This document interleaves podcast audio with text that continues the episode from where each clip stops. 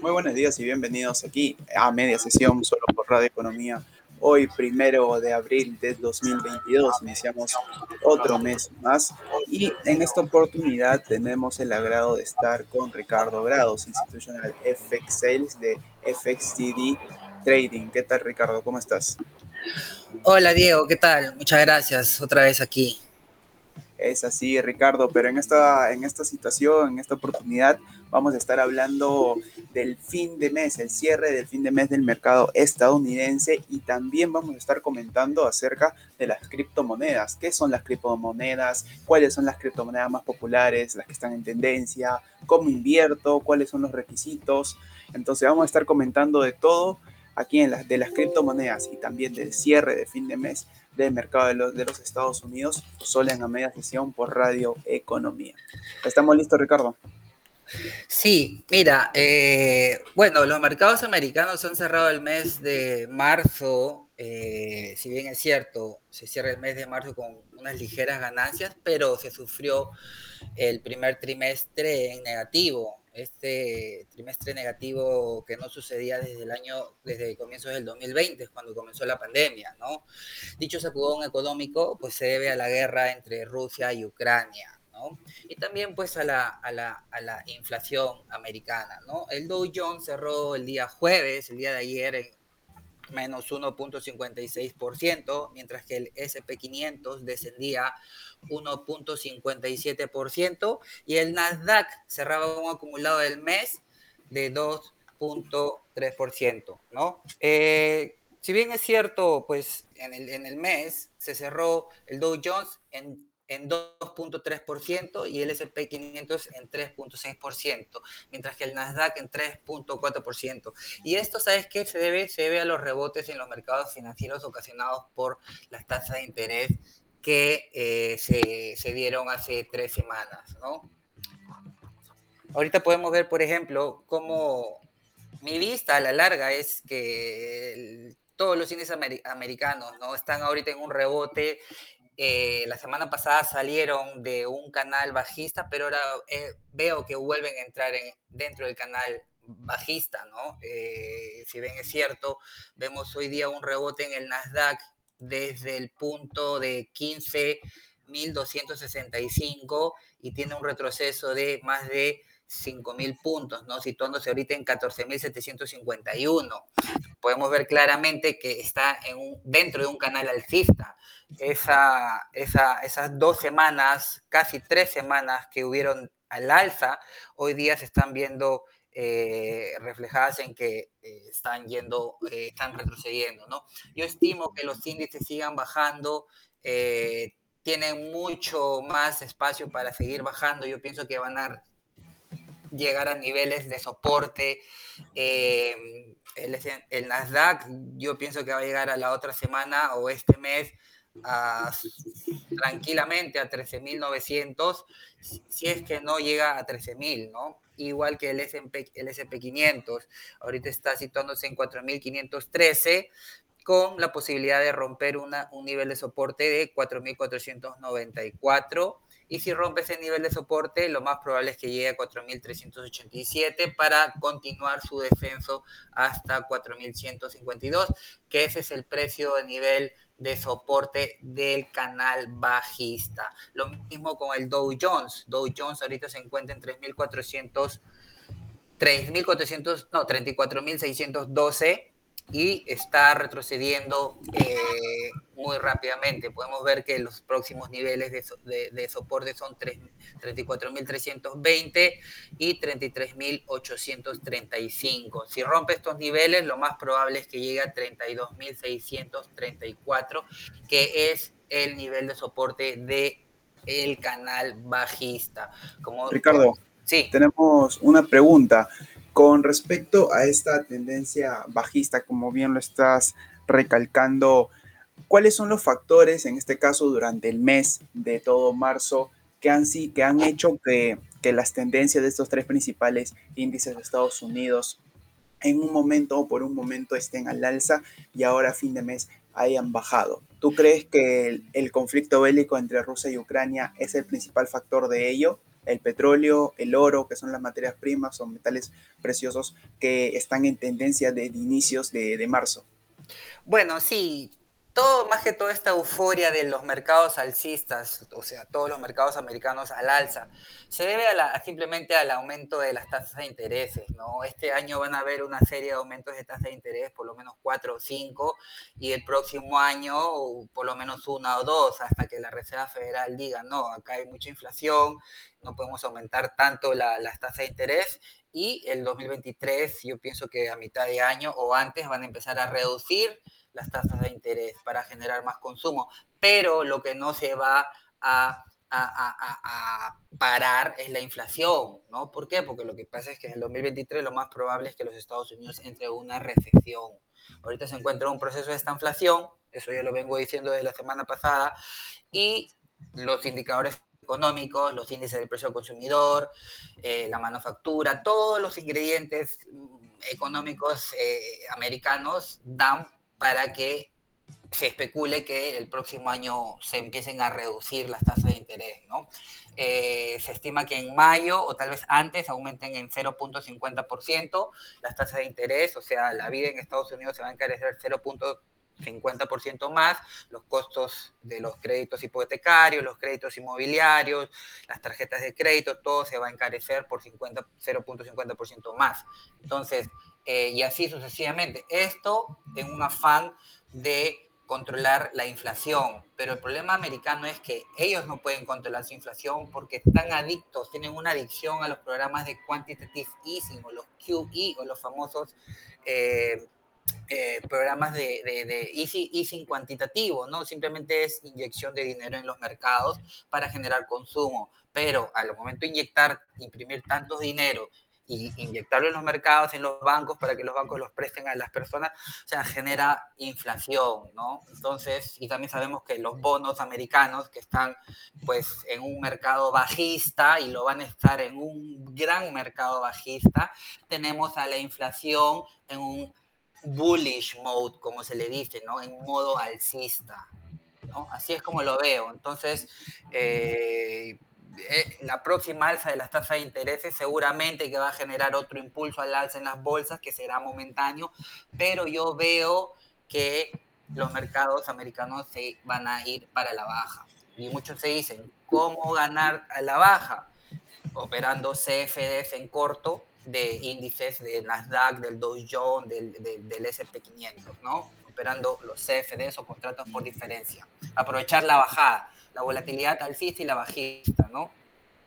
Ahora, Ricardo, nos hacemos una pregunta acá en interno.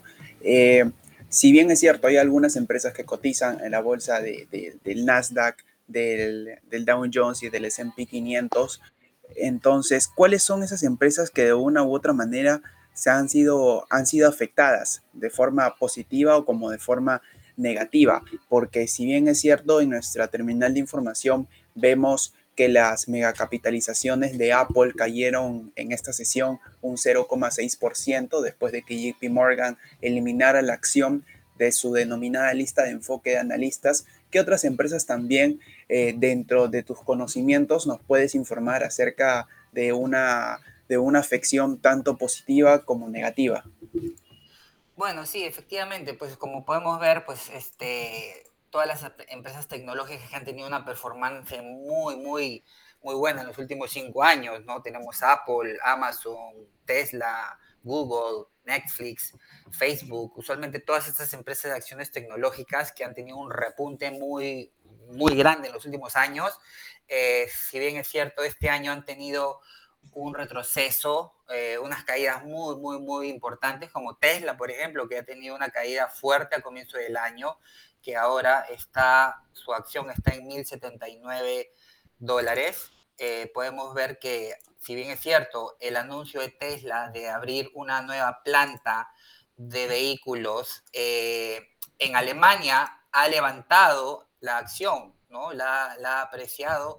Ahorita está cotizando, como te digo, en 1078 y levantándola desde su bajo del año, que fue el 24 de febrero, que llegó a 700 dólares. O sea, la acción se ha valorado en casi 400 dólares, ¿no? Eh, después tenemos este, Facebook, que es una acción tecnológica que también tuvo una gran performance en los últimos años, y especialmente debido a la pandemia que este, tuvieron un gran auge, una gran alza, porque todo el mundo en pandemia encerrados usaban la tecnología para comunicarse, para trabajar, para, para interactuar, ¿no?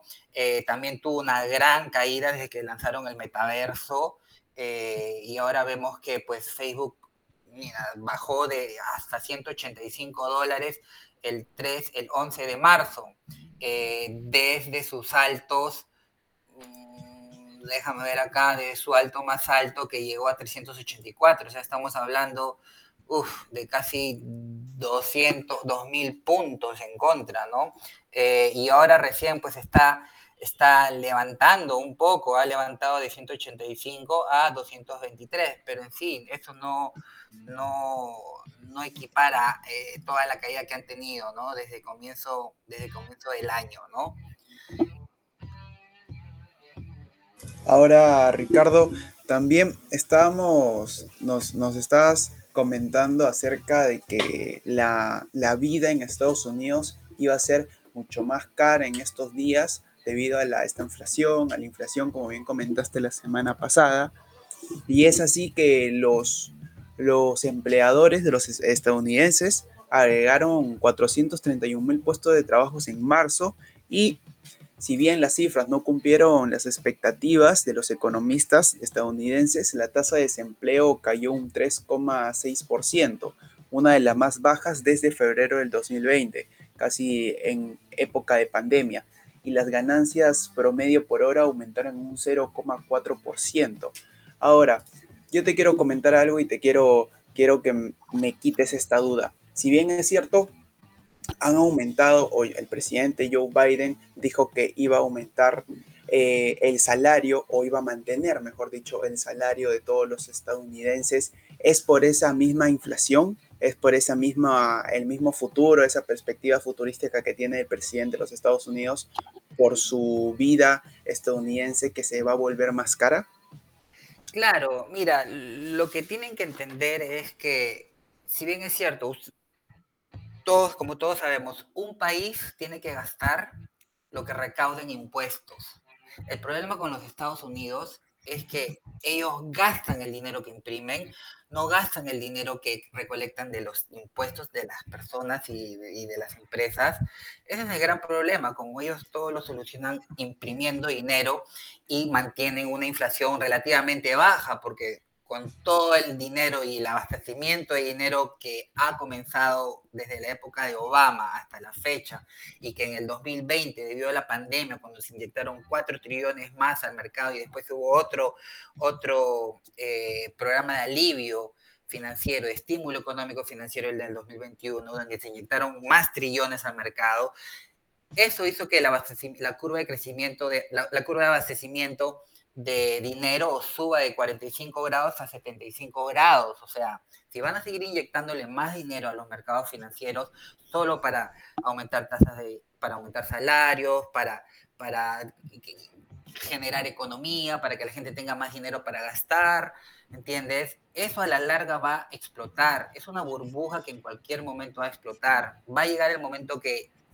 puede reventar en un año, en cinco años, en diez años, va a reventar porque no toda la vida va, vas a poder estar, seguir imprimiendo, imprimiendo, imprimiendo dinero y no generar la inflación que debería tener los Estados Unidos. Los Estados Unidos debería tener una inflación ahorita, hiperinflación, pero la controlan, la Fed la controla, saben hacer una política monetaria, tienes al Bitcoin, ¿no? Que ahí es también donde, donde los inversores mantienen su, su invierten su dinero, eh, tienes este, las bolsas, ¿no? Eh, los precios de las casas están pero una burbuja inmobiliaria muy grande que también en cualquier momento puede explotar.